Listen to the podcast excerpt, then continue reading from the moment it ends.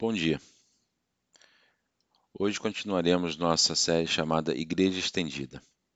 A mensagem de hoje é intitulada Salvação. O versículo temático de hoje é Atos 16:30.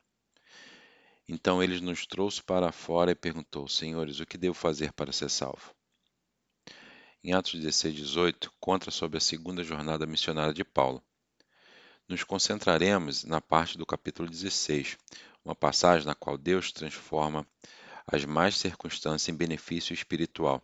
Ilustra a prisão física que é, liberava a liberdade espiritual.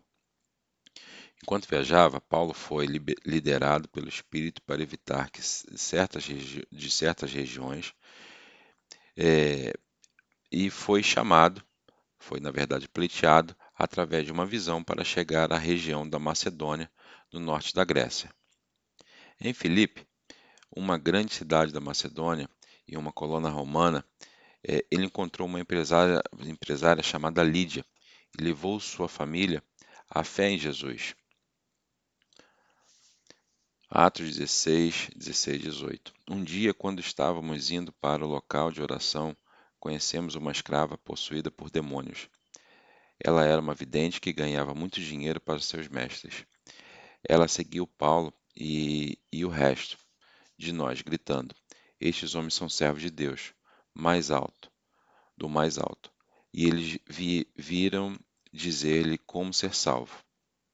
Isso foi o dia após a, até Paulo ficar tão nervoso é, exasperado que ele se virou e disse ao demônio dentro dela: Eu ordeno que, em nome de Jesus Cristo, saia dela e imediatamente ela ele o deixou. Demônios estão presentes e estão no trabalho hoje em dia. Nós estamos vivendo no meio de uma batalha espiritual, embora não possamos vê-la. Veja Efésios 6:12. Os cristãos, especialmente os imaturos, podem se tornar apaixonados pelo poder espiritual e procurá-lo. Falhar em discernir que a fonte demoníaca deve ser evitada. Isso está em Deuteronômio 18, 10, em Levitícios 19, 31. A resposta à falsa religião é a coisa real, fé em Cristo, recebida através da salvação. Então, vamos examinar uma história de salvação em Atos 16, 19 a 34. É, perceba a possibilidade de perseguição. É o item número um dessa mensagem. Os mestres da menina não se alegravam com sua libertação de um demônio que estava nela e enfurecido, os que revelava a crueldade maligna da escravidão de explorar outra pessoa para o lucro financeiro. Em Atos 16, 19 24 diz: As esperanças de riqueza de seus mestres foram agora quebradas. Então eles pegaram Paulo e Silas e os arrastaram diante das autoridades no mercado. Ele ama o dinheiro, é a, quem ama o dinheiro é a raiz de todos os tipos de maldade. Timóteo, 1 Timóteo 6, 9 e 10. A cidade inteira estava em alvoroço por causa desses judeus. Eles gritavam para os funcionários da cidade, magistrados ou governadores. Eles estavam ensinando costumes que são ilegais para nós romanos praticarmos. Havia uma lei raramente aplicada proibindo cidadãos romanos de praticar qualquer religião estrangeira não sancionada por Roma. Uma multidão rapidamente se formou contra Paulo e Silas, e liderados pelos proprietários dos escravos com essas falsas acusações e os funcionários da cidade ordenaram que fossem despidos e espancados com vara de madeira, sem investigação. Eles foram severamente espancados, e então eles foram jogados na prisão. O carcereiro foi ordenado a ter certeza que eles, que eles não escapassem. Então o carcereiro colocou no calabouço inteiro e os prendeu e prendeu-os é, com os pés. Paulo e Silas não foram tratados de forma justa. E, da mesma maneira, não podemos esperar ser também, sermos também. Timóteo 3,12 diz: Sim, e todos que querem viver uma vida piedosa em Jesus Cristo sofrerão perseguição. Nunca devemos maltratar os outros ou falar arrogantemente sobre a nossa fé,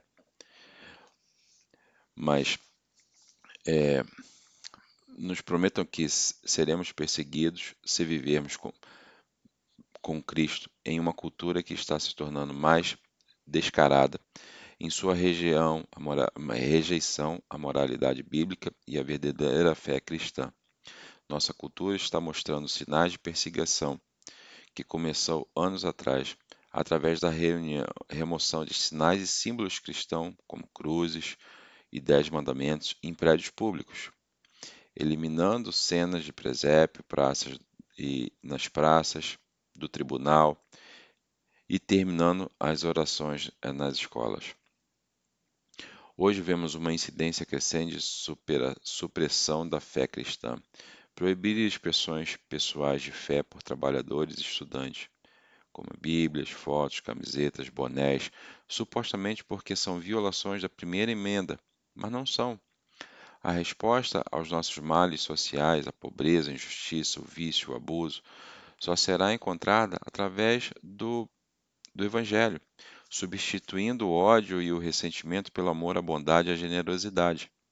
Mas defender a maneira de Deus de alcançar a paz através da preocupação com os outros, humilde o sacrifício pessoal, nem sempre será feito e pode resultar em seus, em seus maus tratos. Então, uma pergunta a vocês: estamos dispostos a sofrer por viver nossa fé publicamente humildemente, espalhando a verdade do Evangelho? Uma história de salvação sempre nos exige que, que devemos confiar em Deus. Em Atos 16, 25 diz: Por volta da meia-noite, Paulo e Silas estavam orando e cantando hinos. Não conseguiam dormir nesta masmorra imunda com feridas, é, é, feridas fortes das batidas e nas pernas e com cólicas. E os outros prisioneiros estavam vindo. Os outros prisioneiros é, formaram um labirinto para estes homens, adorando no meio do seu sofrimento. Paulo e Silas entenderam que muitos de nós parecem esquecer, que louvar a Deus não depende das circunstâncias, porque não estamos agradecendo a Deus. Por nossas situações difíceis, estamos agradecendo a Ele. E apesar dessas circunstâncias, porque sabemos também que Ele é bom em Tessalonicenses 5, 16, 18 diz: Seja sempre alegre, nunca pare de orar. Seja grato por todas as circunstâncias, pois ela é a vontade de Deus para você que pertence a Cristo Jesus. Mas, só, mas nós só experimentaremos a alegria em meio à dificuldade se estivermos cheios do Espírito, que nos dá alegria inexplicável como fruto do Espírito Santo. Oraremos na prisão e cantaremos algemados apenas se tivermos um conceito precioso de Deus, que Ele ama, que ajuda e nunca nos abandona, mesmo quando nós estivermos naquela área de sofrimento? O que acreditamos em Deus? Acreditamos que Deus controlará como nós vivemos e agimos e como sofremos?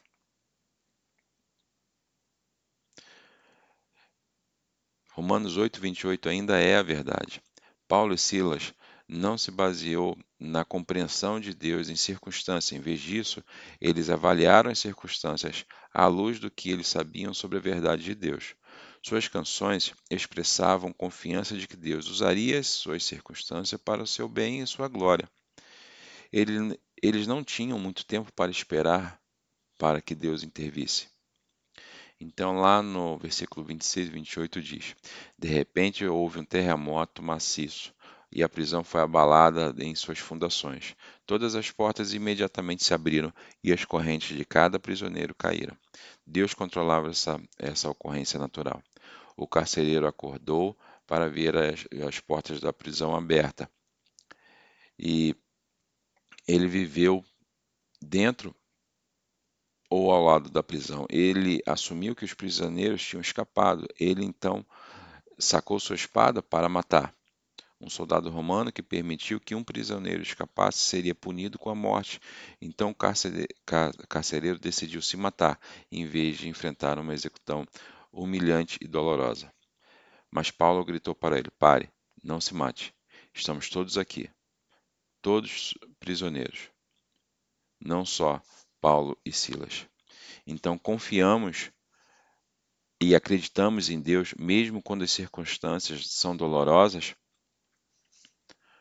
uma história de salvação resulta é, uma história de salvação resulta é, uma história de salvação de um crente é, resulta na resposta de juros, o pagamento de juros. Em Atos 16, 29 30 diz: O carcereiro pediu, pediu luzes e correu para o calabouço, e caiu tremendo diante de Paulo e Silas. Então ele os trouxe para fora e perguntou: Senhores, o que devo fazer para ser salvo? Sem dúvida, o carcereiro estava ciente da mensagem que Paulo e Silas haviam pregado, e ele considerava o terremoto como uma confirmação sobrenatural de que eles falavam, de que eles falavam a verdade. Quantos de vocês tiveram uma ocorrência sobrenatural que o convencesse da realidade de Deus e da verdade da mensagem do Evangelho? A pergunta do carcereiro expressou o desejo do seu coração de estar certo com Deus. Todo mundo tem esse desejo, essa saudade. Está lá em Eclesiástico 3,11, Romanos 1, 19 e 20. Ele pode ter ouvido as palavras da menina possuída por demônios, diretamente ou até de outros, então, quando as portas das celas se abriram e as correntes caíram, ele acreditava que Paulo e Silas sabiam como ser salvos. No versículo 31 a 32 diz: Eles responderam: Acredite no Senhor Jesus, e você será salvo, juntamente com todos em sua casa. E eles compartilharam a, compartilharam a palavra do Senhor com ele e com todos que viviam em sua casa. Uma mensagem simples com resultados eternos crença do grego é, se, é, que se chama pistô, que é acreditar na extensão da confiança completa e acreditar e ter confiança e ter a fé e confiar. Quando o evangelho é falado com corações preparados por Deus, os resultados espirituais são incríveis. O carcereiro e seus familiares, servos e convidados, todos ouviram o evangelho e acreditaram. Essa crença não era meramente acordo emocional ou cognitivo, isso foi uma transformação. Embora a salvação seja estrita e completamente, é, é, estritamente e completamente pela fé, sem quaisquer requisitos ou condições, a salvação é sempre acompanhada de evidências. O que vemos no carcereiro. Em Atos 16, 33, 34 diz: Mesmo naquela hora da noite, o carcereiro cuidou deles, o lavou, lavou seus ferimentos. Uma vez para os outros cristãos, em João 13, 35 também. E ele, ele e todos na sua casa foram imediatamente batizados. Uma identificação pública com Jesus. Ele os trouxe para sua casa e estabeleceu uma refeição diante deles teve generosidade, hospitalidade para esses que eram considerados criminosos e inimigos de Roma. E ele e toda a sua família se alegraram porque todos acreditavam em Deus. Eram prováveis adoradores de ídolos romanos. O carcereiro estava pronto para cometer o suicídio, mas agora ele experimentou e expressou a alegria de conhecer Deus por ter seu pecado perdoado. Então, Deus preparou um carcereiro é, para contar a sua história de salvação, ou para encontrar você. E eu deixo vocês hoje com um versículo de memória que é o Atos 16, 31. E eles responderam: Acredite no Senhor Jesus, e você será salvo, justamente com todos em sua casa. Amém.